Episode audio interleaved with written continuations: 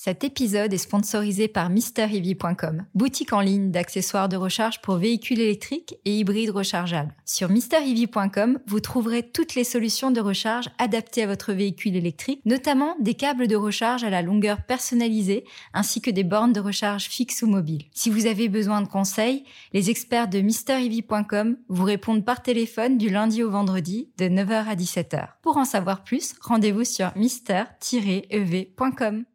Bonjour à tous et bienvenue dans ce podcast ou ce programme un peu particulier. Salut Maxime. Salut. Salut Mika. Salut Eric. Salut Johan. Salut Eric. Et bonjour à tous nos, nos auditeurs sur euh, sur euh, YouTube et puis dans le futur podcast qui va être extrait de cette émission un petit peu particulière où nous n'allons pas parler euh, vraiment de voitures électriques ni de kilowatts ni de décès, mais on va vous parler un peu de nous. On va vous parler de automobile propre, du média et puis bien de, de, de l'équipe qui nous sommes et ça va vous permettre de nous connaître un petit peu mieux. Je rappelle que Automobile Propre publie déjà un podcast euh, qui est donc euh, bimensuel, euh, que j'ai le plaisir d'animer avec Johan et Mika. Et c'est un podcast d'actualité sur la voiture électrique. Et puis, il y a évidemment les chaînes vidéo d'Automobile Propre, animées par Maxime avec beaucoup de, talent, et puis Max aussi qui fait des vidéos de vulgarisation, notamment sur la voiture électrique, euh, avec sa rubrique La Minute Branchée. Alors l'objectif, c'est de mieux faire connaître une partie de la team euh, automobile propre, la team dirigeante et puis la team euh, l'équipe éditoriale et puis de rentrer un peu dans les coulisses et que vous, vous, nous connaissiez un petit peu mieux la façon dont fonctionne le groupe, dont fonctionne le média. Et puis, euh, bah voilà, on va se présenter un petit peu et, euh, et, et indiquer eh bien notre rôle au, train, au sein d'Automobile Propre. Maxime, si tu veux bien commencer, toi, le youtubeur euh, de la maison. Oui, alors journaliste, youtubeur ou euh, journaliste euh, youtuberisé. on peut dire, puisque les, médias changent très vite. Alors moi, je fais essentiellement à la base, je suis rédacteur auto, automobile, euh, essayeur automobile, et puis par la force des choses, j'ai développé les essais moto aussi. Donc je fais de l'auto, de la moto, et maintenant j'ai remplacé euh, quasiment le stylo par la GoPro. J'écris toujours, mais disons que je filme plus que je n'écris, puisque euh, voilà le, le marché évolue quoi, comme l'automobile. Et euh, ce qui est euh, assez étonnant, c'est que tu publies des vidéos avec une fréquence assez euh, assez intense, puisque c'est très très régulier. Donc euh, tu es pratiquement sans arrêt sur la route à essayer des voitures, en fait. Ouais, disons que je fais entre un et deux essais par par semaine. Ouais, c'est énorme, c'est un travail énorme. Voilà, mais je travaille tout seul en fait. L'avantage, c'est que je fais tout tout seul. Donc je travaille, on va dire, avec trois GoPro, un iPhone. Donc j'ai du matériel léger, on va dire. Je fais exprès de travailler avec du matériel léger pour pouvoir être agile mm. et réactif. Alors parfois, en effet euh, la qualité va être un peu moindre qu'une équipe de tournage, forcément, puisque on n'a pas, euh, je travaille avec euh, du, matériel GoPro, etc. Donc tout ce qui est nuit, ça, ça a ses limites. Mais l'avantage, c'est que je peux être très réactif et, et donner un côté un peu vivant, différent. L'idée, en fait, c'est d'essayer d'embarquer les gens avec moi dans la voiture. C'est mm. ça, c'est ça, moi, mon, mon obsession, c'est d'avoir la sensation qu'on est à côté de moi dans la voiture et, et après essayer de donner un maximum d'informations techniques, c'est-à-dire dérouler la fiche technique de la voiture en même temps euh, que je l'essaye tout en donnant des sensations et, et de tout regrouper de manière euh, relativement euh, synthétique. Et c'est pas toujours évident parce que quand on passe d'une voiture à l'autre chaque semaine, parfois il peut y avoir des, on peut faire des erreurs quoi. Donc je suis pas à l'abri de quelques erreurs, mais nos, en général nos, nos, lecteurs ou les gens qui nous visionnent sur YouTube, surtout sur Automobile Propre, sont très pointus et donc me corrigent immédiatement. Donc je n'ai pas le droit à l'erreur, mais c'est une bonne chose parce que finalement, on a toujours besoin d'avoir quelqu'un qui vous qui vous euh, remette dans les dans les rails. Et ben moi, je suis remis régulièrement dans les rails par nos lecteurs et je les en remercie, même si parfois j'ai un peu de mal à l'encaisser. Ça dépend de la façon dont c'est dit aussi. Euh, ouais, c'est un gros travail de mémorisation, mais il m'arrive de, il m'arrive de temps en temps de faire des essais. Et effectivement, parler pendant qu'on conduit et euh, euh, bah, dérouler la fiche technique de la voiture, il y a quand même un, il y a quand même du job en, en amont. C'est pas juste du tournage, quoi. C'est un vrai travail. Ah, il faut préparer le sujet en, avance quand même. Donc euh, moi, je prépare toujours une fiche technique de la voiture, je me fais mes notes, euh, etc. Mais évidemment, quand je suis au volant, je peux pas lire mes notes T'as pas un prompteur dans ton pare J'évite, j'évite. Ça m'arrive parfois d'utiliser mon, mon, iPhone comme prompteur euh, quand je me, je, me, je me filme en selfie. Je mets le téléphone en dessous pour euh, notamment les prix, les, les capacités de batterie, 83,5 kWh. Si, voilà. Dernièrement, par exemple, c'était la, la BMW i4 en comparatif. Je dis qu'elle a un moteur synchrone, alors qu'en fait c'est un moteur à rotor bobiné. Mais pourquoi? Parce que j'ai essayé un scooter BM la semaine d'avant, qui lui a un moteur synchrone à aimant permanent. Et après, quand je passe sur la BM, mais là, il y a tout de suite un lecteur qui dit, eh, eh, Euh, là, sur euh, la BMW i4, c'est bien un moteur synchrone, mais il n'est pas euh, aimant permanent. Donc, euh, c'est en général, c'est très vite corrigé. Et tu as eu le cas aussi récemment avec Tesla où tu avais une, une licorne. C'est quoi une alors licorne ça, c'est, alors ça, c'est la première fois que ça m'arrive. C'est le constructeur qui m'appelle en me disant on va vous prêter une voiture modèle 2020 Tesla modèle de millésime 2022. Tesla modèle 3. Modèle 3 millésime 2022. On va vous exposer toutes les nouveautés sur les modèles 2022 et on va vous prêter cette voiture. Donc là, on va dire que la grosse particularité 2022, c'est qu'elles ont une batterie de plus grosse capacité. Ça passe de 52 à 57 kWh net, ce qui nous fait 60 kWh brut. Donc moi, euh, la fleur au fusil, euh, je vais chez Tesla, je prends la voiture, je fais mon essai, je présente tous les trucs, et là, euh, publication du premier commentaire, mais vous avez pas essayé un modèle 2022, vous avez essayé une licorne. Et j'avais mangé avec un copain le midi, qui lui aussi est propriétaire d'une Tesla, et qui m'avait dit, ah, t'as pu avoir un modèle 2022, mais elles arrivent pas avant février, t'es sûr que t'as pas eu une licorne? Et là, je le regarde, je dis, une licorne il me dit bah oui, un modèle 2021 avec la batterie de 2021, mais le moteur, enfin avec la batterie de 2022, mais avec le moteur de 2021. Et je lui dis oh bah tu sais c'est Tesla qui m'a prêté la voiture, donc ils m'ont dit que c'était une 2022, donc je pense pas que ce soit une 2021 et demi. Eh bien si, c'était une 2021 et demi, donc, on a rajouté une corne. Bon ça change rien. C'est une Tesla hybride en fait. C'est la première Tesla hybride. non non parce qu'il y a toujours en fait entre chaque génération de Tesla, il y a toujours eu comme ça des, des, des, évolutions. Sur les modèles S, c'était le cas. Il y a eu des versions euh, 4 roues motrices, euh, après deux roues motrices avec la grosse batterie. Mm. Donc euh, souvent, en fait, ils font les évolutions au fur et à mesure. Et il y a tellement de mises à jour et tellement de changements chez Tesla que même en interne, des fois, ils peuvent se, mm. ils peuvent se tromper. Hein. Donc euh, c'est dans toute bonne foi en fait. Et c'est ça, c'est ça. Mais là, là, en, en, l'occurrence, pour ce qui est de ma vidéo, ça change rien puisque je présente toutes les nouveautés 2022. Extérieurement, rien ne change. Hmm. Donc ce qu'on va voir visuellement, c'est bien un modèle 2022. Hmm. La seule chose, c'est que si on démonte la voiture et qu'on regarde le processeur, je dis qu'elle a un processeur Ryzen de, de PS5. Euh, si on démonte, on se rendra compte que le modèle que j'ai essayé, il a l'ancien processeur. Et pareil, le moteur, j'avais un moteur de 325 chevaux. Sur les nouvelles, il fera 272 chevaux. Alors c'est pareil, il y a des débats sur les puissances. Euh, parce qu'il semblerait que sur les modèles 2022, on récupère les moteurs arrière des dual motors de 2021. Donc c'est un moteur qui fait 204 ou 205 kW, ce qui nous fait 272 HP, donc 276 chevaux. Euh, mais après, il peut y avoir des débats, et si vous dites 276 ou 274, la communauté est sans pitié. Tout ça prouve en fait que bah, on a une audience qui est au taquet, qui euh, connaît parfaitement son sujet, parfois mieux que nous, et euh, effectivement qui ne, qui ne nous fait pas de cadeaux, mais euh, je veux dire qu'on s'est fait dans les formes, c'est c'est normal et c'est hyper intéressant et c'est même formateur pour pour nous parce que du coup bah c'est une espèce d'exigence de, de, de l'excellence comme ça. Et, euh, et c'est important je pense que ça fait partie de la vie d'un média et d'un média web c'est aussi de moi j'appelle ça assurer le service après vente de, de des contenus qu'on produit c'est-à-dire d'aller voir les commentaires d'en tenir compte éventuellement d'y répondre mais surtout de, de voir là où éventuellement on a pu se, se tromper et de, le corriger en fait. Non mais c'est toute la différence entre les nouveaux médias. Moi, j'ai commencé dans la presse écrite. Dans la presse écrite, on, on avait le courrier des lecteurs. Mais le courrier des lecteurs, il était filtré, on sélectionnait quelques commentaires, mais on avait des passionnés qui régulièrement, à l'autojournal, quand j'y travaillais, envoyaient des lettres en disant vous êtes trompé, euh, c'est 326 chevaux et demi et non pas 327, ou enfin voilà.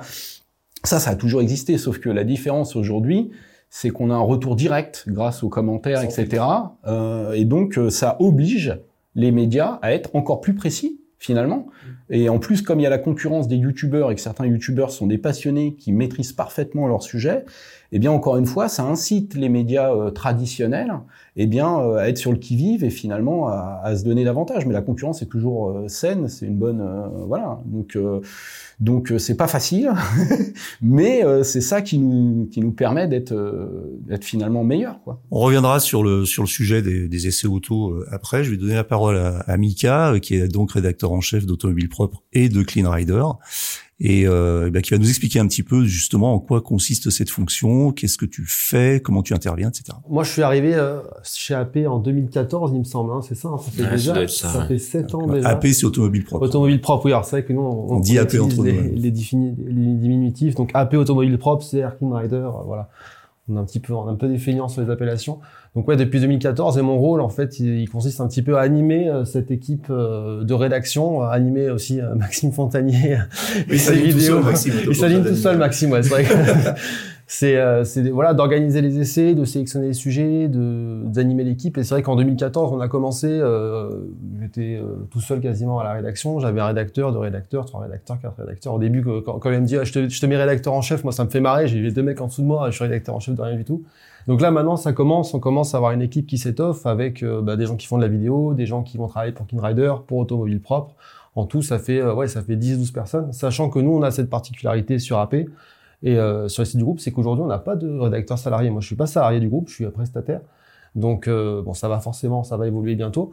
Mais euh, aujourd'hui, on travaille qu'avec des prestataires qui, en plus, pour ajouter un petit peu un niveau de difficulté, ne sont pas à Strasbourg. Donc moi, je suis basé à Nice, Max, il est à, à Paris, j'ai des rédacteurs à Marseille, euh, à Lyon. Euh, Mais ça, c'est en fait, euh, c'est dans l'ADN des médias digitaux. On a ça. tous l'habitude de bosser comme ça. Et le télétravail pour euh, pour les médias digitaux n'est pas une invention de 2020, 2021. Non, quoi. tout à fait, tout à fait. Donc on a on s'est équipé forcément d'outils pour pouvoir communiquer entre nous. Et finalement, on s'aperçoit que ça fonctionne bien, même si des fois on regrette de pas pouvoir se voir plus souvent comme on le fait là pour discuter, parce qu'on n'a pas les mêmes échanges en distanciel qu'en présentiel. Mais effectivement, c'est c'est un peu passionnant de, gérer cette équipe et de gérer un peu l'humain parce qu'en fait on s'aperçoit que chaque rédacteur finalement a euh, bah, ses domaines de prédilection, ses sensibilités et moi c'est ce que j'aime faire aussi, c'est un peu euh, gérer l'humain, c'est assez sympa et aussi choisir le bon rédacteur pour le bon essai. Voilà, il y a des rédacteurs qui vont très bien travailler sur les conduites dynamiques, etc. Euh, bah dans ce cas-là, on va les privilégier. Il y en a d'autres qui sont plus euh, plus d'appétence pour la, la, catégorie professionnelle, on va les mettre sur l'utilitaire, etc. Le deux roues. Voilà. Donc en fait, il y a quand même une stratégie derrière. On met pas n'importe qui. Donc là, en fait, euh, ton rôle consiste aussi à structurer euh, la rédaction. Exactement. Et au, fur et à mesure qu'elle grandit, et, elle grandit rapidement, puisqu'il y a quand même souvent, enfin, des nouveaux rédacteurs qui rejoignent la rédaction de façon assez fréquente. C'est ça. C'est ça. Donc on a des rédacteurs réguliers, des, des, rédacteurs un peu plus ponctuels. Certains travaillent pour d'autres médias aussi. Donc euh, voilà, il faut il faut animer tout ça et euh, c'est vrai que ça et c'est des grosses journées parce que finalement comme en plus c'est des prestataires, des fois j'ai des à 6h30 du matin, il y en a certains qui disent ah bah tiens, je veux faire ce sujet-là, bon bah, il faut répondre et des fois après le soir euh, d'autres qui répondent donc ça fait des grosses amplitudes horaires et il faut il faut s'organiser. Ouais. C'est ce qu'on dit dans le podcast, c'est que l'actualité euh, de l'automobile ah, verte ne s'arrête jamais. Elle s'arrête jamais, elle est sur tous les fuseaux horaires donc si tu peux la nuit, le matin, euh, tu peux tomber sur l'actualité en Chine, aux États-Unis. C'est ça qui est incroyable, c'est que la densité en fait de ce, sujet, de la, de, de la voiture électrique, parce que c'est ça qu'il s'agit. Euh, automobile propre, c'est la voiture électrique. Alors c'est dans un sujet plus général qui est l'électromobilité, les nouvelles, nouvelles façons de se déplacer. Euh, qui englobe aussi Clean Rider, mais on y, on viendra aussi euh, sur la partie plus euh, mobilité urbaine, vélo, etc. Mais c'est une actualité qui, il y a quelques années, était déjà importante, mais pas aussi dense qu'aujourd'hui. Aujourd'hui, un média qui traite vraiment de ce sujet est un vrai média avec des implications qui sont non seulement technologiques, mais dans les usages, qui sont sociétales même. Et, et c'est ça qui est hyper intéressant, c'est que le fil, le flux ne s'arrête jamais en fait. Il est abondant et en fait on a du mal à être exhaustif au final. Tellement il y a l'actualité, on pourrait toujours en chercher, en trouver. Euh, mm. c'est, c'est, c'est voilà, il y a énormément d'informations. Voilà, faut filtrer, il faut chercher de l'information un peu plus pointue parce qu'effectivement en plus on a plusieurs types de lectorat. On a commencé sur AP avec un lectorat très early adopter, très spécialisé. Donc avec des sujets, euh, une appétence pour les sujets techniques. Et là maintenant le site grandit et on a forcément bah, des gens, Madame Michu comme on l'appelle, qui euh, va s'intéresser aux problématiques de base de la voiture électrique. Donc il faut lui faire des dossiers pédagogiques pour lui expliquer le BABA de la recharge. Là, on est dans la, vulgarisation. La vulgarisation. Notamment les pastilles vidéo de, de Max sur euh, la minute branchée. Exactement. On a fait aussi une rubrique euh, sur le site qui s'appelle la question du jour. Question, Avec euh, voilà, des questions de vulgarisation auxquelles on répond. Mais on a différents vraiment profils d'utilisateurs sur le site et il faut arriver à, leur répondre au mieux. Mmh. Johan, on va passer à toi. Alors toi, c'était le, t'es le boss en fait. Ah oui. Et euh, bah, tu, tu, peux nous expliquer un petit peu, alors euh, d'une façon plus élargie, ben, la, comment la société est structurée, quelles sont les différentes euh, l'organisation, euh, la holding, les, les, les, filiales, etc. Et puis j'ai oublié de le préciser au départ, mais pourquoi on fait ça aujourd'hui C'est, mais j'aurais dû le dire tout de suite, c'est parce que il se trouve que par un bon alignement des planètes, on s'est tous retrouvés cette semaine à Strasbourg, où se trouve le siège d'Automobile Propre et, du, et de Sabre. Et c'est à cette occasion qu'on s'est dit, c'est vraiment le moment ou jamais de tous se voir ensemble, de préparer un petit truc et de vous faire ce petit, cette petite vidéo en, en bonus. Et du coup, bah, Johan, explique-nous un petit peu le, comment fonctionne la société, sa structuration. Ouais, bah quand on parle déjà de ce qu'on est aujourd'hui, c'est vrai que ça fait bizarre en fait, parce que euh, on est au sein du groupe. Déjà, on est un groupe, ça fait un peu bizarre. Euh, on est 40 personnes, alors qu'il euh, y a 13 ans, euh, j'étais quasi seul. Donc voilà, c'est en 13 ans, il y a une évolution qui est dingue. Et l'ADN du groupe, ça a toujours été, et l'ADN de tout ce qu'on fait, ça a été d'aider les gens à passer aux véhicules électriques, à des véhicules plus respectueux de l'environnement, aux deux roues électriques aussi avec Clean Rider, à une énergie plus euh, euh, plus respectueuse aussi de l'environnement, les, énergies renouvelables. Donc ça, c'est un petit peu l'ADN du groupe. Et aujourd'hui, ça fédère plusieurs euh, plusieurs marques, on va dire. Alors la plus connue, c'est Automobile Propre. Hein, c'est pour ça qu'on est là. Mais il y a aussi donc Clean Rider dont on a parlé, Révolution énergétique, qui est aussi un, un média qui euh, ben, parle de, des questions énergétiques, animé par euh, Bernard que, que je salue au passage. Euh, donc ça, c'est un petit peu l'univers média. Ensuite, on va trouver euh, ChargeMap, les gens font parfois pas le lien entre automobile propre et, euh, et ChargeMap. Pourtant, c'est les mêmes équipes. En tout cas, c'est des équipes complémentaires qui sont qui sont derrière ces projets. Et puis la dernière dernière structure, c'est Mister Eevee, dont vous entendez aussi parler si vous écoutez le podcast. Il y a parfois une petite pub Mister Eevee, voilà, qui est en fait l'ancienne boutique en ligne du site automobile propre, qui a pris son indépendance comme une société à part. Donc voilà, tout ça, ça fait euh, ben, au final un ensemble euh, qui se structure sous le nom du groupe Braxton. Alors ça fait très pompeux, euh, mais voilà, il fallait structurer un petit peu les choses pour aussi aller vers une phase de développement un peu plus large. Et, et l'idée qui drive un petit peu cette cette structuration en tant que groupe, c'est d'être capable de rester indépendant. Euh, on voit aujourd'hui qu'il y a des grands groupes médias qui se construisent. Évidemment, euh, Automobile Propre a été approché par ces. Vous avez des, appels du pied de temps en temps de, On a des, appels du pied et euh, l'idée pour moi, en tout cas, la volonté, c'est de faire quelque chose, un ensemble qui reste indépendant pour bah, finalement continuer d'amener ce, ce, petit grain de sel qu'on peut amener parfois, de faire bouger les lignes et de pas être absorbé dans un grand groupe qui va un peu museler tout le monde. Donc voilà, c'est un enjeu assez assez intéressant. Et du coup, euh, ça veut dire qu'il faut faire attention aussi à comment on grandit, y aller pas à pas et, euh, et le faire correctement. Et euh, ce qui est génial, en fait, c'est qu'on a une équipe qui gravite autour de tous ces projets, qui est, qui est absolument fantastique, passionnée, à la fois chez les collaborateurs de l'ensemble du groupe, mais aussi tous les partenaires qui travaillent, bah, comme vous, autour de la table, qui travaillent autour de, de ces projets. Et je pense que cet ADN se ressent en fait dans tout ce qu'on fait pour rentrer plus concrètement, euh, tu as des journées bien occupées, je crois, parce qu'effectivement, euh, c'est quand même une, belle structure à, à, gérer. Et euh, comment tu fais en fait C'est tu, tu, répartis tes journées en fonction de, de, de, quels critères? Comment ça se passe un peu dans ton organisation? Parce que ça doit pas être évident. Et surtout que, en fait, comme tu le dis, vous êtes vous êtes vraiment une entreprise qui se bâtit brique par brique. C'est des, enfin, je disais hier des bâtisseurs en fait, c'est-à-dire que ça avance lentement mais sûrement, enfin lentement, vite mais sûrement. Et, euh, c'est assez impressionnant euh, tout ce que vous mettez en place. Et du coup, euh, tu dois avoir des journées de dingue. Ouais, bah j'ai des journées assez assez découpées. Hein, très organisées en fait. Ouais, très organisées. Et puis, bah je sais qu'il y a un temps, le mardi par contre, c'est plutôt automobile propre. Et puis le lundi, c'est les réunions avec tout le tout le staff de ChargeMap. Euh, donc voilà, j'ai découpé mon, mon emploi du temps. Il est assez contraint, effectivement, mais la clé c'est une bonne organisation. Et effectivement, entre le moment où j'étais seul à créer Automobile Propre, à enregistrer le nom de domaine, à écrire les premiers articles, euh, jusqu'à aujourd'hui. En mode blogueur. Voilà, en mode blogueur. Euh, ben finalement, il a fallu aussi euh, un petit peu évoluer de mon côté, euh, structurer, apprendre le management, etc. Donc c'est c'est à la fois une histoire de, on va dire de d'équipe et aussi une histoire d'entrepreneur. Et on dit que au fur et à mesure qu'une entreprise croît, la, la, la, la gestion devient de plus en plus euh, difficile parce que finalement on est moins dans l'opérationnel et plus dans le management de, de humain en fait. Et c'est ce que tu ressens aujourd'hui, c'est ce qui se passe. Ouais, bah des fois c'est pas évident de pas mettre le nez dans l'opérationnel, hein, ça, c'est très clair. Euh, mais après effectivement mon rôle a, a, changé au fil du temps et euh, maintenant j'ai la chance de pouvoir m'appuyer sur une équipe qui est de plus en plus structurée et euh, qui permet du coup ben, de développer euh, des activités qu'on n'aurait jamais pu faire euh, autrement. Donc euh, c'est ça aussi qui est beau, c'est de pouvoir euh, faire grandir cette équipe-là et de voir qu'on rajoute des briques au fur et à mesure. Euh, on a rajouté la brique podcast il y a pas longtemps, la vidéo on a démarré a vraiment il y a deux ans on va dire. Donc voilà, on rajoute des des briques qui permettent toujours d'avancer dans la mission du groupe, sans se disperser, en avançant peu à peu, parce que sur un média comme Automobile Propre aujourd'hui, il y a plein de choses à faire encore, mais elles viendront probablement, mais elles viendront en leur temps. Je vais juste dire un mot sur moi de façon euh, très très humble, mais euh, moi je suis euh, le, le, dernier arrivé dans, dans l'équipe.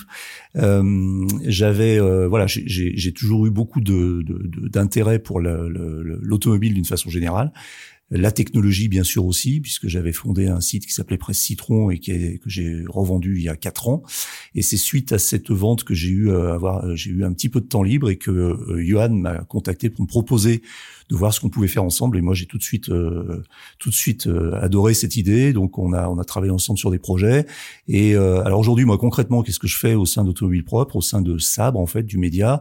Bah, J'anime une rubrique éditoriale qui est publiée tous les mardis à 11 h qui s'appelle Zone verte c'est une c'est une, rubrique un peu de mise en perspective sur le, le marché, le monde de la voiture électrique et de l'électromobilité. Et puis euh, mise en perspective, réflexion. On s'interroge un peu sur le futur. C'est pour ça que j'en ai parlé lors du dernier édito, euh, un petit peu en note au lecteur.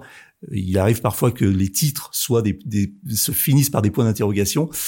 C'est pas du tout une, un exercice de style. C'est parce que finalement euh, eh bien, on n'a pas de certitude. On se pose plein de questions sur le sur le marché de la voiture électrique, sur son avenir, sur sa façon, la façon dont il évolue, de la façon dont les usages évoluent, dont la technologie évolue. Et donc, ça pose plein de questions. Donc, euh, forcément, on se pose des questions quand on écrit des éditos. Et puis, euh, j'édite aussi maintenant. Euh, je, je, on a lancé une nouvelle rubrique sur Clean Rider, donc dont on reparlera après. on reparlera de Clean Rider, qui est une rubrique qui s'appelle Roue libre. et voilà. Donc là, c'est un édito bimensuel dans lequel je livre un peu aussi mes réflexions sur l'électromobilité urbaine cette fois, les deux roues, et puis les nouveaux engins, les nouveaux modes de déplacement euh, euh, en milieu urbain.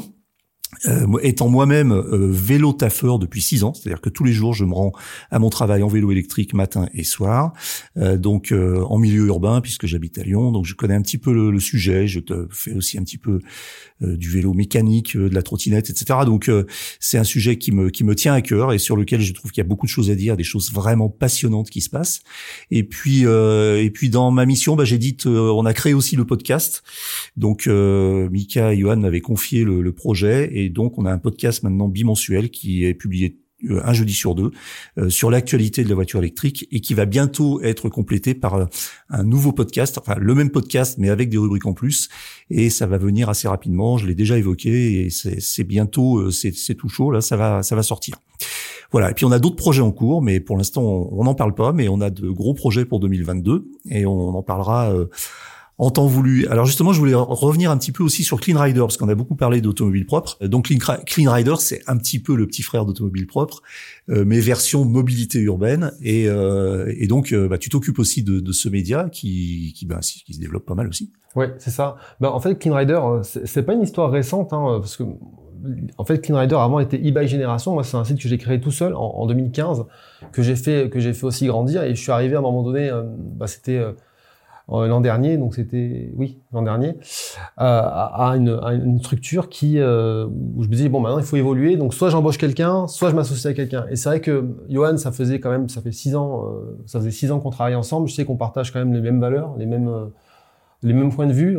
généralement, on est, on est, relativement raccord sur sur pas mal de choses.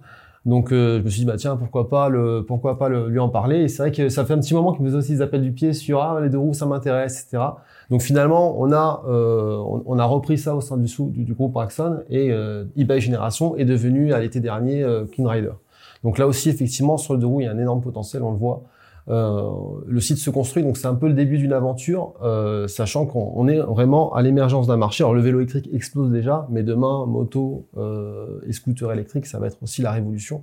Donc en fait, on se place toujours pareil, bien en amont de tout ce de, de, la tendance euh, et être prêt comme l'a fait Automobile Propre. Hein. Quand Automobile Propre a commencé, c'était en 2000, 2008. Euh, 2008, il n'y avait pas de voiture électrique, c'est les débuts de la Leaf, des Citroën C0, etc. Donc là, nous, pareil, on va se mettre en amont avec InRider, on va faire grandir ce site.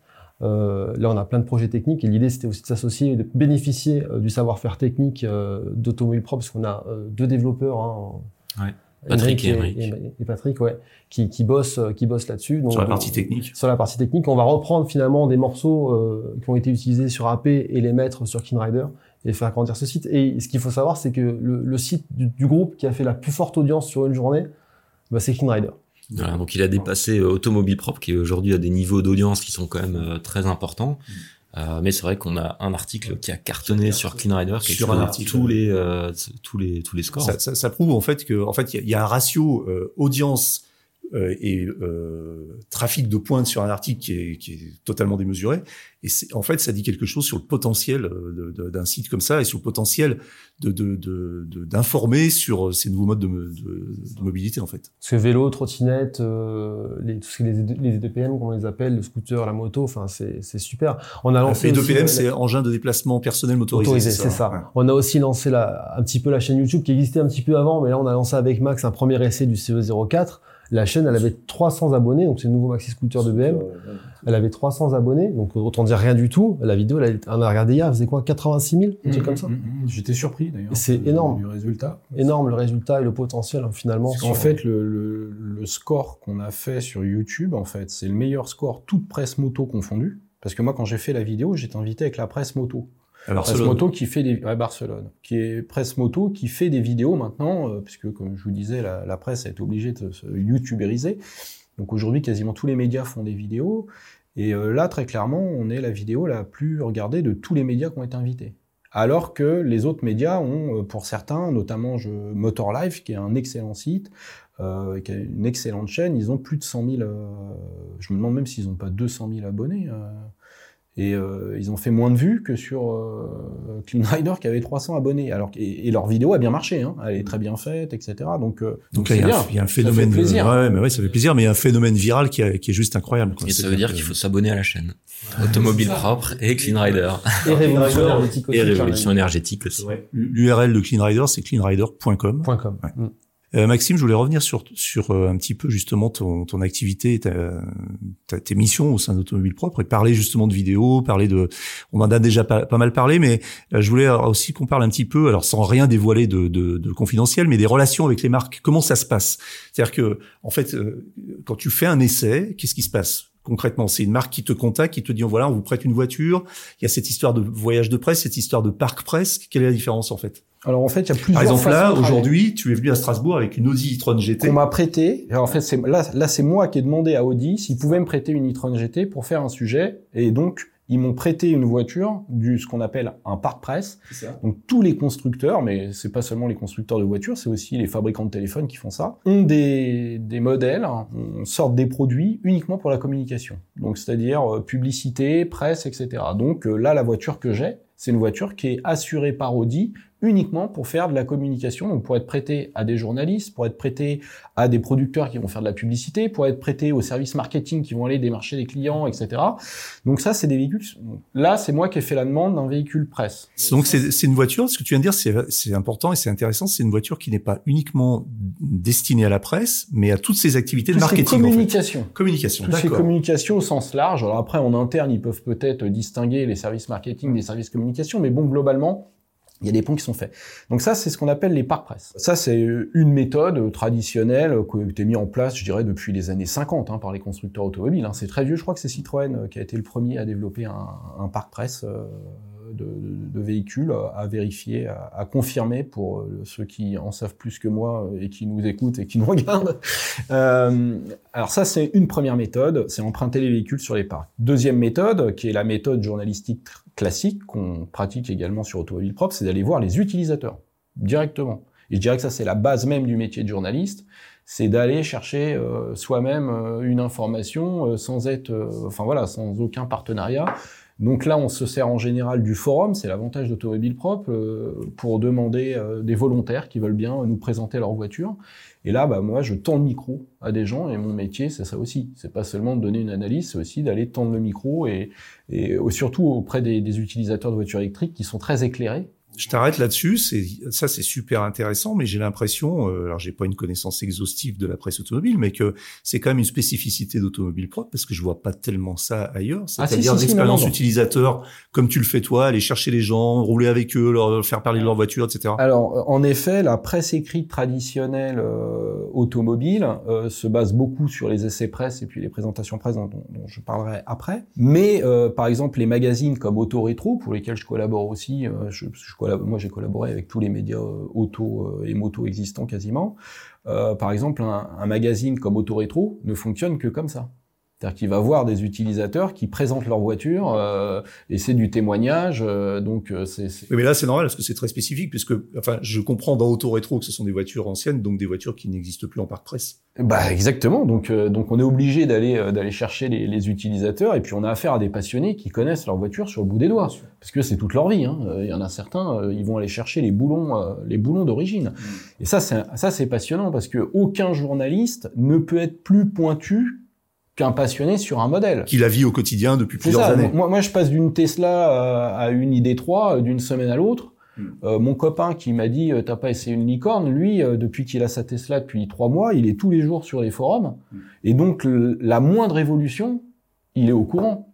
Euh, moi, je peux pas le faire parce que je peux pas être sur les forums pour toutes les marques, toutes les catégories, etc. Donc, j'essaie de me renseigner avant de faire mon sujet, mais il y a des détails forcément qui échappent. Et puis moi, mon rôle de journaliste, c'est de présenter quand même euh, quelque chose d'assez synthétisé. Je vais pas faire des vidéos de deux heures sur une voiture parce que bon, je pense qu'au bout d'un moment, ça va être, ça peut être euh, fatigant. D'ailleurs, tes formats vidéo sont effectivement, euh, comme le comme tu le dis, synthétisés, synthétiques, et ils sont pas très très longs. C'est quoi? C'est entre 10 et 20 minutes en général. Ouais, tes En, en, fait, voilà, j'essaye de j'essaie de faire quelque chose. Et tu dis l'essentiel en fait. Mon obsession, c'est qu'à chaque fois que je dis quelque chose, c'est qu'il y a une information je vais, je vais essayer d'éviter de, de, de, parler de quelque chose qui et, donc souvent je me coupe, hein, euh, je coupe des trucs dont, dont, je parle par rapport au trafic, etc.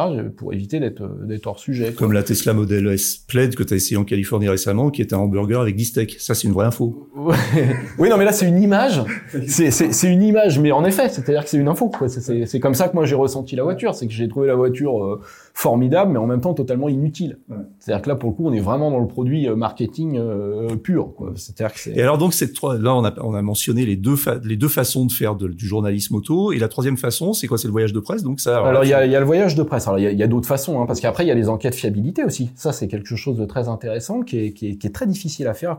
Que, à part l'Argus, euh, il y a très peu de médias qui le font, mais en même temps, les sources sont difficiles. C'est la fiabilité des modèles. Et ça, la fiabilité, le meilleur moyen, c'est d'aller voir les utilisateurs deux, trois ans euh, après euh, après utilisation. Mais la fiabilité, c'est quand même quelque chose de fondamental. Alors, plus sur les voitures thermiques que sur les voitures électriques, puisque les voitures électriques, par définition, sont plus fiables que les voitures thermiques.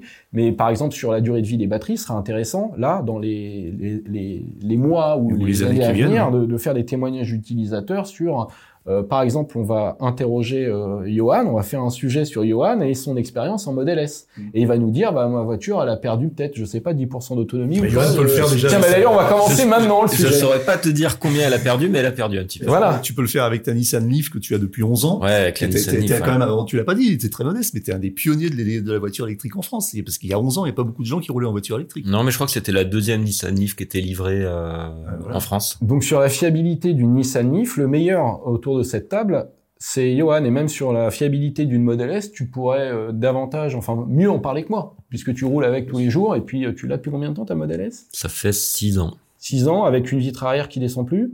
C'est ça.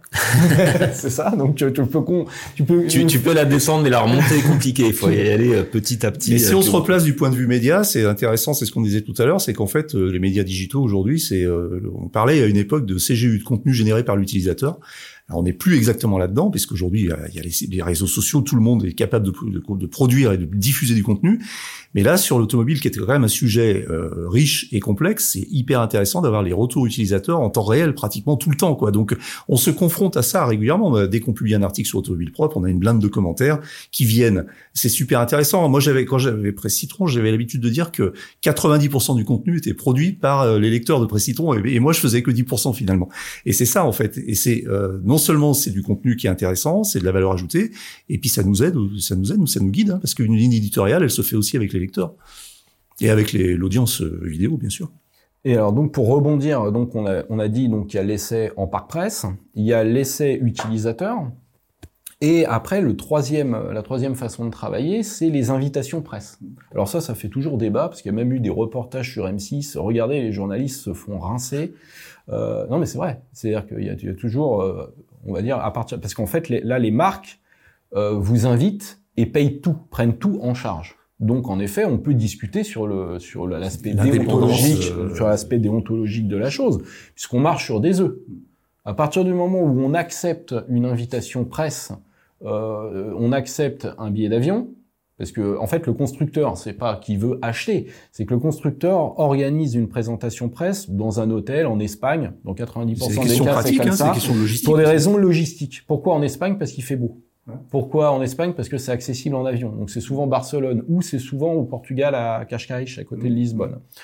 On va dire c'est les... un petit peu Canaries aussi, oui, non, un petit peu Toscane, mais, il y a, gros, mais globalement c'est souvent spots, euh, ouais. en Europe en tout cas c'est souvent Espagne, Portugal, ça peut être aussi Allemagne forcément. hein. D'ailleurs c'est très pratique d'aller travailler en Allemagne. Moi j'aime Oui, beaucoup aller les en Allemagne. les autobahnes. Voilà, non, non, mais puis même, c'est assez commode de travailler en Allemagne en général. Et euh, mais bon, globalement, donc ça, c'est ce qu'on appelle les voyages de presse. Donc là, vous recevez une invitation euh, où on vous dit, on vous invite à laisser, la, en général, c'est une nuit hein, d'hôtel.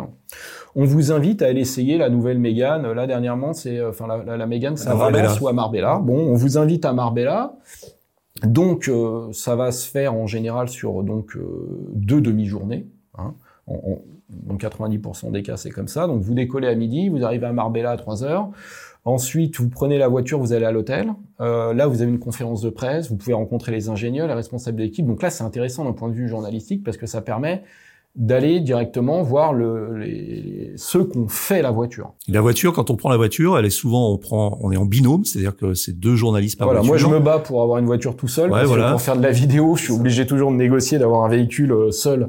Sinon, je laisse le confrère au bord de la route pendant que je fais mes commentaires embarqués, parce que je conseille à personne de monter à l'arrière avec moi quand je fais mes, mes commentaires. Euh, Je veux dire, c'est, j'essaye de m'isoler, d'être sur une route où il n'y a pas de trafic. Non, mais c'est vrai. C'est-à-dire qu'on est, on, on se retrouve à, on se retrouve, euh, voilà, quand euh, faut essayer de faire les choses en, Tout est plus long en vidéo, en fait. Quand tu fais ton papier par écrit, ça va, mais en vidéo, au max, il faut qu'il filme, il faut qu'il fasse euh, proprement. Donc, euh, des fois, on, on nous propose des essais qui durent deux heures, mais c'est... Non, mais moi j'arrive à travailler en. Moi je peux faire un, toi, moi je toi, peux t'es en faire un mode essai en une heure parce que c'est le principe de mon, mon truc. Mais euh, mais bon voilà, ce sera ce sera toujours euh, ce sera toujours là la la, la, la Mégane par exemple. euh, J'ai pu euh, avoir un créneau. J'ai eu on, me l'a donné deux heures. Bon j'ai triché, je l'ai ramené au bout de deux heures et demie. Mais euh, mais euh, voilà c'est c'est assez Et toi, c'était pas à Mar- à Marbella, c'était une Mégane du Parc Presse que tu es allé prendre Ah, alors c'était une Mégane de pré-série, Pré-série. c'était euh, au Parc Presse à Guyancourt. Et euh, j'ai euh, j'ai c'est moi qui ai demandé à Renault savoir parce que je savais qu'il y avait des voitures qui étaient qui avaient été prêtées à d'autres journalistes. Et donc c'est moi qui ai, qui ai sollicité Renault pour savoir si je pouvais moi aussi avoir un créneau. Et il y a beaucoup de médias qui ont refusé parce qu'ils estimaient qu'ils n'avaient pas le temps de travailler. Et, et- et moi, je me suis dit, euh, deux heures avec la voiture, ça me suffit quand même pour faire, un, enfin déjà avoir un bon aperçu, quoi. Euh, Parce que deux heures au volant d'une voiture, si vous faites un peu de tout, et c'est ce que j'ai fait, faire un peu de ville, un peu de route et un peu d'autoroute, ça permet d'avoir un aperçu. Maintenant, encore une fois, ce sera jamais aussi complet et aussi précis qu'un essai de 300 km d'autoroute ou de garder la voiture une semaine et, et, et- ou, ou d'être propriétaire et de rouler deux ans avec. Hein. Alors on parlait de, on parlait de logistique et euh, il y a un, un truc intéressant aussi, c'est que le- le- le- les voyages de presse de- d'essais automobiles sont en train de changer parce que quand on fait du pur électrique, quand on fait que de l'essai électrique, comme maintenant c'est ce que tu fais en tout cas pour automobile propre, euh, bah, il y a une question de logistique qui est différente parce qu'il faut, il faut, il faut que, euh, être sur des sites où il y a des chargeurs. Ce qui n'est pas le cas de tous les hôtels. Donc euh, souvent maintenant les constructeurs choisissent des hôtels avec des recharges à destination. Et puis euh, ils nous organisent des itinéraires qui permettent euh, bah, de faire euh, une journée 250 km sans avoir forcément à recharger. Et après il y a aussi l'itinéraire qui inclut une recharge pour qu'on puisse tester la recharge. Voilà. Alors ah, bon, euh, ça c'est le, le constructeur vous invite, vous propose un parcours, vous propose une organisation. Maintenant, vous avez quand même une marge de manœuvre. Moi, je sais que je respecte assez rarement les parcours, euh, les parcours Euh, parce que moi j'aime bien euh, avoir, ce- enfin moi dans mes dans mes vidéos j'aime bien faire ville route autoroute. Voilà, moi c'est comme ça, parce que c'est les trois, on va dire. euh, donc j'essaye en général de, de, de faire ce, de suivre ce, ce, ce plan-là, et donc euh, donc je respecte pas forcément l'organisation du constructeur. Parfois même, bah, ça peut m'arriver d'arriver un peu en retard euh, au moment où il faut rendre les clés, parce que voilà, c'est ça. Mais mais bon, après c'est toujours pareil. euh, euh, c'est pas parce que vous avez accepté une invitation presse que le constructeur attend de vous euh, ou que vous êtes obligé de renvoyer la balle au constructeur en disant la bagnole elle est géniale. Hmm. Pas du tout. Le, le- je veux dire le principe de, de l'invitation presse. Encore une fois, si le constructeur va vous payer le billet d'avion, l'hôtel, etc., c'est pour être sûr de réunir les gens au même endroit. Et puis c'est surtout qu'ils vont inviter des journalistes de toute l'Europe. Hmm. Donc on va avoir euh, pendant euh, une journée et demie, on va avoir le groupe de 20 Français. Euh, le lendemain, ils vont avoir 20 Espagnols. En fait, c'est des sessions qui vont durer, qui parfois durent 15 jours à 3 semaines. Voilà. Et d'ailleurs, les responsables presse qui sont sur place à la fin de ces sessions, c'est épuisant pour eux parce que c'est un travail bah énorme. Oui, il reste 15 jours sur place. Il reste 15 jours sur place, ils refont 15 fois la même chose avec 15 pays. Alors il y a les Russes, il y a les Espagnols, il y a les Français, etc. Voilà. Donc c'est important euh, d'y être parce que ça vous permet d'avoir le véhicule trois mois avant, de l'avoir en avant-première et donc de le présenter parmi les premiers. Maintenant, encore une fois, euh, un essai sur une présentation sera jamais aussi euh, complet euh, qu'un essai qui est fait avec un propriétaire. Ou alors qu'un essai, comme tu avais pu le faire une fois, avec une Volvo que tu as gardée pendant plusieurs semaines pour des questions. Oui, il y avait exemple. le confinement, etc. Donc en Ouais, fait, c'était un, peu involontaire de ta part et de la part de Volvo, mais il se trouve que ça s'est fait comme ça parce que le parc était fermé à cause de du confinement et du coup là, tu as pu vraiment tester une, une voiture euh, comme si c'était la tienne. Ouais, j'avais pu, j'avais pu, j'ai pu garder un XC40 pendant un mois. Pourquoi? Parce que j'ai dû faire une vidéo avec. Et quand je devais la rendre, euh, le constructeur m'a dit, bah, on est fermé. Donc, euh, si tu peux la garder, tu fais attention, euh, tu nous la rends. Donc, la voiture, je l'ai gardée quatre semaines. Donc, ça m'a permis, en effet, mais encore une fois, même, même un mois avec un véhicule ne remplace pas l'utilisation quotidienne d'un utilisateur sur euh, un an, deux ans. euh, euh, voilà. Euh, maintenant, euh, ma- maintenant, les essais en parc, en général, euh, c'est maximum une semaine. Hein. Ma- les constructeurs, alors, et moi, euh, je les garde trois jours. En général, les voitures de trois, quatre jours. Parce Les constructeurs en général, alors euh, sans citer personne, mais moi, je, en fait, j'ai une expérience aussi moi de, de, de, de ce type de, de, de travail, d'invitation presse, etc. avec la, avec les marques tech, avec Presse Citron. Donc, euh, on allait faire, on allait faire couvrir les conférences des grandes marques, Samsung, Microsoft, etc., etc. Et, euh, et j'ai remarqué une chose. euh, Souvent, on nous pose la question en nous disant, mais alors, est-ce qu'ils font pas pression pour Et en fait, moi, j'ai remarqué que jamais, en fait. Euh, ça a dû m'arriver une fois qu'une marque nous, embête un peu. Euh, donc euh, dans ces cas-là, soit on la met, on la remet gentiment à sa place. enfin bon, mais généralement les marques euh, qui travaillent de façon intelligente avec les médias savent que de toute façon, il faut pas trop chercher à faire pression parce qu'il y a toujours un moment où ça va se retourner contre elles. Enfin moi, c'est un peu ce que c'est un peu l'impression que j'ai. Et, euh, et finalement, euh, euh, bien sûr, on peut on peut toujours nous soupçonner de manquer d'indépendance quand on est invité sur un voyage de presse et que on essaie une voiture pendant deux jours. Euh, bon, on va peut-être avoir un petit peu plus de difficulté à, lui trouver des défauts, mais en fait. euh, pas vraiment, parce que les marques, finalement, on travaille sur un ensemble et euh, elles voient les choses globalement. Et je pense que finalement, euh, enfin, moi, j'ai jamais subi de pression d'une marque. Alors oui, les constructeurs peuvent être tentés parfois de mettre un, un peu euh, de mettre un peu la pression, mais vous avez toujours la possibilité de faire des essais auprès des, des particuliers et donc vous n'êtes pas forcément dépendant euh, du constructeur. Ouais, bien sûr. Mika, euh, justement, alors pour avant de finir, avant de conclure, euh, là, on a on a bien euh, détaillé un petit peu la mécanique des essais auto. Euh, quelle est la mécanique en fait de la de- de- de- d'une rédaction comme d'un d'un média digital comme Automobile Propre, euh, le choix des sujets, le choix des titres. Alors je sais qu'il y a un Slack de la rédaction qui est très actif où ça où ça échange beaucoup et que rien n'est vraiment vraiment fait par hasard en fait. Alors nous, on s'est, on s'est quand même doté d'outils pour pouvoir communiquer entre la, la- les équipes, l'équipe de rédaction, parce qu'on est tous en distanciel, donc on pouvait faire ça, faire ça par email, c'était, c'est intenable. Donc on a, on a un outil qui était d'abord utilisé par ChargeMap, il me semble, hein, qui s'appelle Slack. Et finalement, c'est une messagerie instantanée. C'est un logiciel qu'on peut avoir sur le téléphone et sur son ordinateur. Et ça permet justement euh, de pouvoir échanger en direct avec toute l'équipe. On a différents canaux. Donc on a notamment euh, des canaux, euh, ce qu'on appelle nous AP sujets, donc automobile propre sujet, où on, on peut proposer nous des sujets, où les rédacteurs proposent des sujets. Il y a une validation. Moi je dis OK, bah OK, on y va. Le sujet est écrit. Après ils mettent ça. On est sur un WordPress, donc c'est mis ça. euh, ils, ils mettent le sujet sur WordPress. Et puis après moi relecture et planification, publication. Voilà, c'est dans les grandes lignes comment ça se passe. Et effectivement, on a ce fameux chan le bon titre parce qu'il y a toujours une question de titre sur Internet, hein, même si euh, Google dit qu'il faut pas être trop entre guillemets putaclic, euh, on s'aperçoit que malheureusement c'est ce qui fonctionne. Donc le terme Tesla killer fonctionne toujours très bien. D'ailleurs on a on a un quota, hein, c'est pas plus d'une fois par mois parce que sinon après on se fait. euh, J'ai David qui s'occupe du community management qui me qui me dit oh, arrête un peu là parce qu'on est en train de se faire éclater. Mais effectivement, enfin c'est euh, faut, faut animer l'équipe, voilà, faut sélectionner les sujets et bien retitrer. hein. on, on le voit, tu, tu le voyais aussi avec Presse Citron, hein, le, le titre est super important. C'est vrai que ça fait, ça fait râler des fois les rédacteurs, mais ce qu'il faut comprendre, c'est que nous aussi, plus on fait d'audience, et c'est les pages vues qui font notre, rémunération- notre rémunération aussi. Donc, euh, il faut rentrer dans ce jeu-là sans En gardant un équilibre. euh, Voilà, sans, sans, en gardant un équilibre, en étant aussi euh, vigilant sur les commentaires, parce que des fois, on est, on est des fois allé trop loin dans les titres. hein. on s'est fait défoncer dans les commentaires quand c'est comme ça. Forcément, on change le, le titre, on s'excuse, ça arrive. Mais euh, voilà, faut trouver le bon équilibre. C'est pas toujours évident. C'est pas toujours évident. Et c'est vrai que les rédacteurs sont pas toujours très à l'aise avec le trop de putaclic. Mais ce, ce, ce, petit, ce petit, ce petit canal là, ce petit chan euh, dans Scan, euh, le, dans Slack, le, le bon titre, il est, il est drôle parce qu'il y a souvent des discussions qui, ça part en discussion. Il y a des choses assez drôles qui sortent et, euh, et c'est, on voit qu'il y a plein d'imagination en fait et qu'on travaille bien euh, en équipe. Ok, euh, bah on va on va conclure. Alors comme on est, on a quand même parlé d'actu, même si aujourd'hui c'était pas l'objet de ce, cette vidéo, mais on est tous un peu drogués à l'actu quand même. Et, euh, et du coup on s'est dit que bah voilà, euh, on allait peut-être vous parler chacun d'un sujet qu'on a retenu dans l'actualité récente.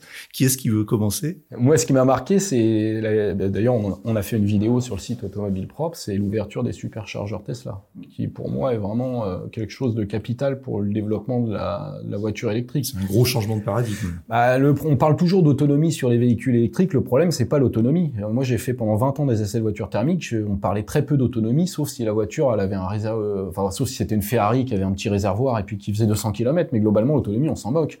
Euh, là, on s'y intéresse sur le véhicule électrique. Pourquoi? Bah Parce qu'il n'y a pas les infrastructures. Mais en 2025, on ne parlera plus d'autonomie sur les... Enfin, beaucoup moins d'autonomie sur les véhicules électriques. On continuera à parler de la consommation. Mais là, c'est juste que l'infrastructure est pas adéquate. Donc l'ouverture des superchargeurs Tesla, ça permet vraiment de développer concrètement euh, les infrastructures. Pour l'instant, c'est encore le début. Il y a que quelques superchargeurs qui sont ouverts. Mais on va dire que je pense en 2025, entre le réseau Total, euh, les nouveaux arrivants, euh, il y a Shell qui s'y est mis, il y a Fastned, enfin il y a, il y a énormément d'acteurs sur le marché de la borne rapide, donc en courant continu, de plus de 50, au moins 50 kW. Et ça, ça va tout changer. Mais c'est en fait euh, effectivement. Alors tu dis 2025, moi je suis presque plus optimiste que toi parce que j'ai déjà en 2022 ça bouge énormément entre l'ouverture du réseau Tesla. Alors la dernière euh, la dernière information c'est que Tesla qui était qui avait ouvert une dizaine de stations pilotes aux Pays-Bas vient d'ouvrir toutes ses stations aux autres marques. Donc on parie sur euh, la même chose peut-être pour les vacances pour l'été euh, en France et, euh, et puis probablement l'ouverture d'autres pays. Donc là on est on, on est effectivement bien parti. Donc effectivement c'est un c'est un sujet euh, passionnant et puis qui, qui, va vraiment changer complètement la donne en termes d'électromobilité. De, euh, Mika, tu as un sujet qui... Bah, sujet, on reste un petit peu sur l'infra de charge. Enfin, c'est un petit peu le, le, sujet crucial pour tout utilisateur et et on voit effectivement que les bandes se développent. Donc, il y a Tesla qui ouvre ses superchargeurs. Ils vont en mettre chez, chez Casino aussi. Hein. Je sais pas si vous avez vu passer l'info, mais il y aura aussi des superchargeurs Tesla ouverts à tous dans les supermarchés Casino. Il y a Noroto. Enfin, moi, c'est un petit peu l'actu. Je retiens Noroto aussi qui s'associe à une à R3, qui est un jeune opérateur qui est finalement issu de DBT, qui lui est un constructeur historique de, de bandes de recharge, qui lui aussi va déployer, je crois qu'il y a une soixantaine de, de sites qui vont être installés en, en France et équipés de bandes rapides. Euh, hier, il y a Cupar qui a annoncé 4000 points de charge ouverts au public dans ses parkings. Enfin, il y a quand même ça une déferle, c'est tous les jours. Ah, là, c'est tous les hein. jours. Il y a, il y a vraiment quelque chose qu'on voyait pas il y a encore quelques mois, qui est en train de se passer. Et ça, forcément, il y avait vraiment des besoins. Et c'est vrai que les parkings publics, je suis content que ça s'équipe. Toi, tu es dans le cas aussi euh, où, euh, ça manque d'infrastructures dans ces, dans ces zones-là. Donc, on, voit vraiment des déploiements qui sont massifs. Euh, et ça, c'est nécessaire. Je fais juste une parenthèse sur ce que tu as dit, Maxime. Et effectivement, dans un de mes éditos, il y a pas mal de temps déjà, j'avais parlé de ça. J'avais dit que, effectivement, l'autonomie n'était pas un problème si on avait l'infrastructure. Mais bon, les deux vont ensemble de toute façon. Et j'avais pris l'exemple des motos. Moi, j'ai pas mal roulé en moto plus jeune. J'avais des motos qui avaient un petit réservoir qui faisait 15 litres, je crois. J'avais une autonomie de 150, 200 km. Ça n'a jamais été un problème parce qu'il y avait des stations-service partout et qu'on faisait le plein en trois minutes. Voilà, fin de la parenthèse, mais c'est exactement ça. Et les fait. motos électriques actuelles, enfin les, euh, c'est pas un bon exemple parce qu'elles sont très chères et donc pas accessibles à tout le monde. Mais on prend la Livewire de chez Harley Davidson ou même la, la meilleure des Zero Motorcycle, donc qui sont les deux machines les plus abouties aujourd'hui, elles ont 150 km d'autonomie. Donc finalement, elles ont des autonomies qui sont comparables à des motos thermiques. On va dire qu'une moto thermique aujourd'hui, ça va être 200-230 km. Là, on peut faire 150 km. On n'est pas loin quand même. Euh, mais voilà. Après, euh, il y, a, y, a, y, a que la, y a que la Harley qui se recharge en courant continu déjà. Et euh, il faut en trouver des bornes euh, en courant continu qui fonctionnent, qui sont fiables, etc. Donc réseau, réseau, infrastructure, infrastructure. On ne dira jamais assez, je crois. Ben moi, je vais pas te parler d'infrastructure. je vais te parler du Super Bowl. Euh, je trouvais que c'était un, un beau symbole en fait de voir que au Super Bowl il y a des, euh, je crois qu'il y a six constructeurs qui ont fait de la pub pour des voitures électriques. Et en fait, c'est un peu un signe des temps. Et euh, je me rappelle qu'à la création d'Automobile Propre, je me disais, hm, un jour, les constructeurs devront vraiment communiquer autour des, véhicules plus respectueux de l'environnement ou des véhicules plus propres avec une énergie plus propre. Donc c'était un petit peu la vision. Et là, de voir le Super Bowl avec autant d'annonceurs sur de l'électrique, je me dis ouais, c'est un symbole que maintenant on a basculé dans le nouveau monde de, la voiture électrique. Et c'est d'autant plus fort que ça se passe aux US, qui a euh, un pays qui a encore la réputation d'être très euh, pétrole, euh, grosse bagnole, V8, 4x4, etc. Et, et en fait là, c'est vrai que c'est un peu on est un peu dans le cliché parce que quand on quand on creuse un peu, on voit que les Américains sont assez demandeurs de voitures électriques aussi. C'est pareil, hein, il y a une question d'infrastructure parce que le pays est immense. Ça dépend aussi des États quand même. Oui, ça dépend des États, mais regarde euh, le Ford le, Ford F150 qui est qui est le symbole de la grosse bagnole américaine, le gros SUV 4x4 pick-up, etc euh, vient de, donc a été annoncé en version électrique et les commandes cartonnent. Euh, Ford a, dû doubler ses plans euh, deux fois de suite parce que ils n'arrivent pas à suivre la, la, demande. Donc il y a quand même euh, un symbole assez fort effectivement de ce point de vue-là. On le voit en France aussi, hein, parce que enfin moi je discute avec la régie, la régie qui dit il y a des marques auto qui en, pub en pub digital, alors pas sur le print, ne font on, ne communique que sur l'électrique. Ils ont plus le droit de communiquer sur du thermique. Et puis on le voit même à la télé, hein, tout ce qui passe en ce moment, les spots, c'est électrique, hybride rechargeable, électrique, hybride rechargeable c'est que ça. Alors, c'est marrant, c'est qu'il y a quand même un décalage par rapport à la réalité du marché. Où on a quand même que 20% de véhicules branchés aujourd'hui dans, dans, le mix. Mais euh, la communication, c'est électrique, hybride, électrique, hybride. Et c'est vrai que on galérait à l'époque euh, quand on, a, on avait des, des, pubs thermiques parce qu'on n'arrivait pas à compléter les inventaires, les, les, les lecteurs n'étaient pas contents. Là maintenant, c'est vrai qu'il y a quand même un décalage avec le marché, avec la réalité du marché. Ah en fait, ça, prouve bien qu'il y a une volonté, une impulsion, et qu'on peut difficilement maintenant faire le procès que je vois de temps en temps aux constructeurs de pas vouloir passer à l'électrique parce que de toute façon ils n'ont pas le choix. Donc euh, ils sont obligés d'y aller à fond. Après, il y a des effets d'annonce aussi, c'est-à-dire qu'on fait de la communication sur le véhicule électrique, mais c'est aujourd'hui pas forcément toujours euh, les véhicules qui se vendent le mieux chez les constructeurs. pour attirer les gens dans les concessions. Euh, il y a aussi une question d'image. C'est pour avoir une image plus verte. Greenwashing. Il y a une certaine forme de greenwashing en effet. Maintenant, euh, moi je pense que pour que vraiment le marché décolle, il faut qu'il y ait une baisse des prix. Et là, moi je pense que le, le fait qu'il y ait des bonus euh, en fait, les bonus, je suis pas sûr que ce soit vraiment très bon sur le véhicule neuf, euh, les, bonus de 6000 euros, parce qu'au final, les constructeurs, ils, bah, ils intègrent le bonus dans Ça leur fait monter les prix, bien sûr. Et euh, artificiellement. une Zoé, une Mégane, pour moi, c'est des, véhicules qui sont très intéressants. Et la Zoé, c'était vraiment là pour le coup, elle était très en avance sur le marché. Elle arrivait en même temps que la Model Et là, c'est une voiture utilisable pour tout le monde. Et j'ai toujours trouvé la Zoé beaucoup trop chère. Donc euh, si la Zoé descendait son tarif euh, euh, du prix du bonus, on va dire, et, qu'on pouvait en plus rajouter le bonus, alors là, je pense que et, même si on accordait le bonus écologique de 6 000 euros, au lieu de l'accorder sur des voitures neuves jusqu'à 45 000 euros, on l'accordait sur des véhicules électriques d'occasion de moins de 15 000 euros, ça permettrait de remettre sur la route toutes les Zoé d'occasion. Et, ça permettrait de, mettre la, la, population française sur l'électrique et que ce soit pas réservé à une catégorie de gens aisés, puisque c'est ça aujourd'hui. Hein, euh, il hein, y, a, y, a, un décalage entre entre le, marché de l'électrique et l'acheteur automobile. Euh, le jeune acheteur automobile sur les constructeurs, il a 50 ans hein, en neuf, hein, en neuf. Donc ça veut dire qu'il y a un marché de l'occasion qui est, qui, est, qui est, fort. Donc il y a quand même 1000 euros de, de bonus hein, sur le...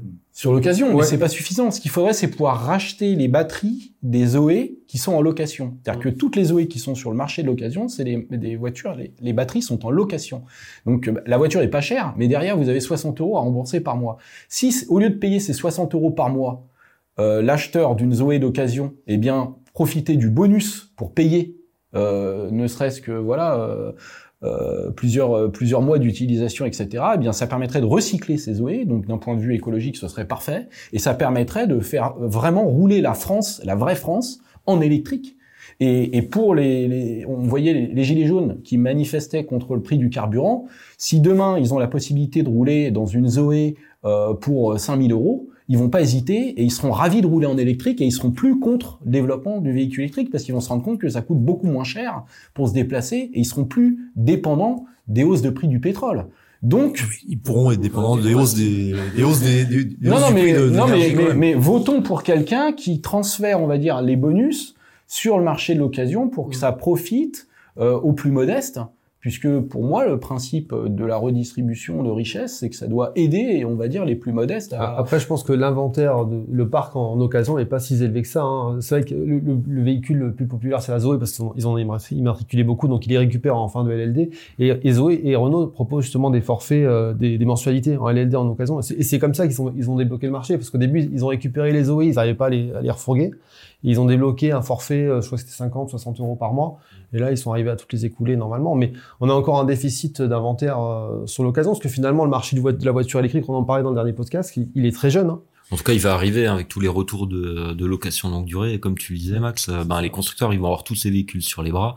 Ils vont devoir les refourguer. Et en plus, euh, ben les nouveaux ont vraiment grimpé en qualité de batterie, etc. Donc peut-être un peu plus compliqué de revendre des anciens modèles. Donc à mon avis, ils vont arriver sur le marché de, de l'occasion. L'offre en occasion, ils, vont, faire des prix vraiment canons parce que les, les laisser sur parc qui perdent de la valeur, ça les arrange pas du tout quoi. Alors vous voyez, comme je vous le disais tout à l'heure, on est euh, des drogués de l'actualité et même sur des petits sujets où on veut faire trois minutes, on n'y arrive pas parce que finalement c'est un débat permanent effectivement et l'actualité de la voiture électrique ne s'arrête jamais. On le redit encore une fois. Moi, juste mon petit sujet euh, pour finir, euh, c'est ce qui m'a fait marrer parce que en fait c'est drôle et en même temps c'est pas si si futile que ça. C'est Toyota c'est quand même un grand groupe industriel, donc s'ils font des choses, généralement, ils ont un petit peu réfléchi avant, qui euh, veut lancer, enfin en tout cas qui a un projet de, de mettre une fausse boîte euh, de vitesse mécanique sur les voitures électriques. Euh, pourquoi ils font ça? Bah, Je pense que alors il y a, y a certainement peut-être un, petit délire d'ingénieur, mais il y a aussi le fait que euh, ils se sont peut-être dit que finalement pour finir de convaincre les gens de passer à l'électrique, il fallait peut-être leur rappeler un petit peu ce, ce qu'ils aimaient dans une thermique. Et il y a beaucoup de gens qui adorent passer les vitesses dans une voiture thermique, c'est rigolo. Et euh, moi, il m'arrive de temps en temps de reprendre une thermique. Et récemment, j'ai pris en location en vacances une thermique avec une boîte mécanique. Bah, J'avoue que je me suis marré, ça m'a rappelé des bons souvenirs. Et du coup, euh, trouver ça sur une voiture électrique, ça peut paraître complètement surréaliste et même un peu what the fuck pour beaucoup, euh, ce que je comprends. Et en même temps, ça peut ça peut se comprendre. Il y a une espèce de raisonnement derrière euh, qui est un peu le même que celui qui consiste à, à créer des bruits, euh, des sons fake sur les moteurs de voitures électriques. Donc tout ça se tient. On verra ce que ça donne euh, en termes de, enfin, si ça va vraiment arriver. Est-ce qu'en feront les autres constructeurs ou est-ce que ça restera une spécificité, spécificité de Toyota? En tout cas, j'ai trouvé cette actualité euh, assez drôle et assez euh, insolite. Voilà, bah, je crois qu'on a fait le, on a fait le tour. On a été assez long. On pensait être un petit peu moins long, mais finalement, on a plein de choses à dire. On pourrait, on aurait pu, enfin, durer 10 heures encore, hein, sans problème. Ça, ça jamais, hein. mais, avec, mais avec personne de toute façon. Euh, bah voilà, bah, il me reste à vous remercier tous. Alors tous les trois d'abord, et puis euh, et puis bah, ceux qui nous regardent, ceux qui nous écoutent. Donc cette euh, vidéo va être diffusée sur notre chaîne YouTube, et puis elle va être diffusée sur en, mode en version audio sur nos sur les plateformes de podcast. Donc ça sera aussi un podcast. Et puis, euh, eh ben on continue hein, euh, à s'occuper de l'actualité, à vous informer, à, à, fouiller et puis à essayer des voitures, plein de voitures. Et là-dessus, on compte sur Maxime pour nous faire plein de beaux essais. Et, et moto euh, Et moto également, et deux roues, et vélo éventuellement aussi sur Clean Rider. Et donc, pensez à vous abonner à toutes les chaînes, aux podcasts, à la chaîne Révolution énergétique, la chaîne Clean Rider, la chaîne Automobile Propre. Abonnez-vous, abonnez-vous, abonnez-vous. Et commentez. Et commentez. Bombardez de commentaires. Mais soyez gentils quand même. soyez gentils quand je fais une erreur. Soyez cool, parce que c'est dur. eh bien, il me reste plus qu'à vous dire euh, au revoir et puis à bientôt et euh, portez-vous bien et à très vite dans de nouvelles aventures vidéo et podcasts. Salut. Ciao. Ciao, ciao. Abonnez-vous, abonnez-vous.